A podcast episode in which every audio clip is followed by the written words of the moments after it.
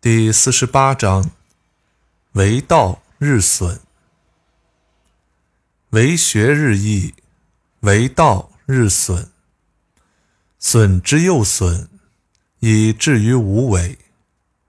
无为而无不为。取天下常以无事及其有事不足以取天下。求学的人。其情欲文饰一天比一天增加。求道的人，其情欲文饰一天比一天减少，减少又减少，最后达到感觉无事可为的境界。到了无事可为的境界，任何事情便皆可为之。治理国家的人。以不搅扰人民为治国之本。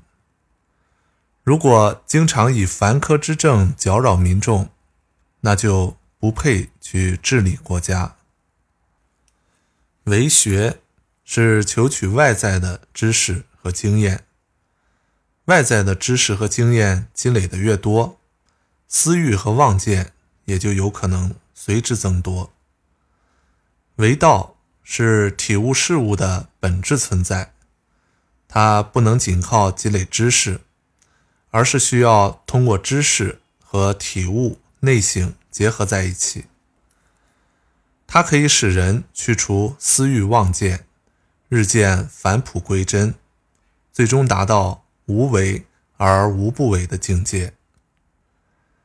无为而无不为，从哲学的高度。论证了无为的社会意义，把无为的思想发挥到了极致。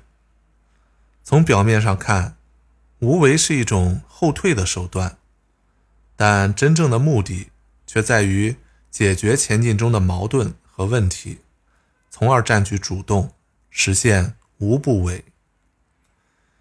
多数人都在生活中追求加法，其实很多时候减法。和加法同样有益。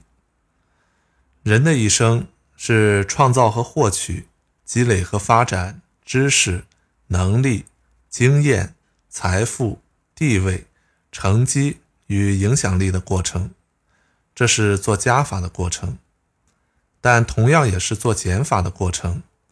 要减少幼稚、贪欲、妄想、计较和不切实际。没有减法，就很难触及大道。做人做事，为文施政，都要减了又减，减成无为，再也不做任何无聊的和无效的事情，从而开始从把握大道的角度做事。